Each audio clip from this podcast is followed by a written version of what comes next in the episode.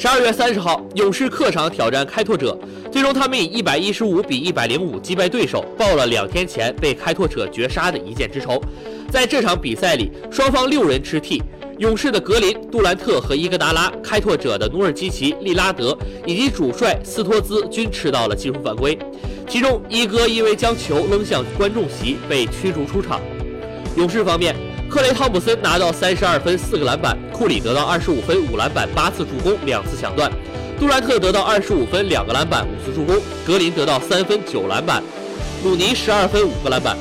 开拓者队利拉德得到四十分、五个篮板；努尔基奇得到二十一分、十篮板、七次助攻；麦克勒姆得到十四分、五个篮板。本赛季勇士之所以磕磕绊绊，和克雷·汤普森的状态低迷有着直接关系。此前，克雷·汤普森连续六场得分未能上双，他的三分球合计三十一投六中。然而，克雷·汤普森的状态只会迟到，不会缺席。在本场对阵开拓者一战，汤神大爆发，他全场拿到了勇士最高的三十二分，帮助球队成功复仇。在半场结束时，伊戈达拉从地上捡起球。用力地甩至观众席，三位裁判在观看录像回放时判罚一哥技术犯规，并直接将其驱逐出场。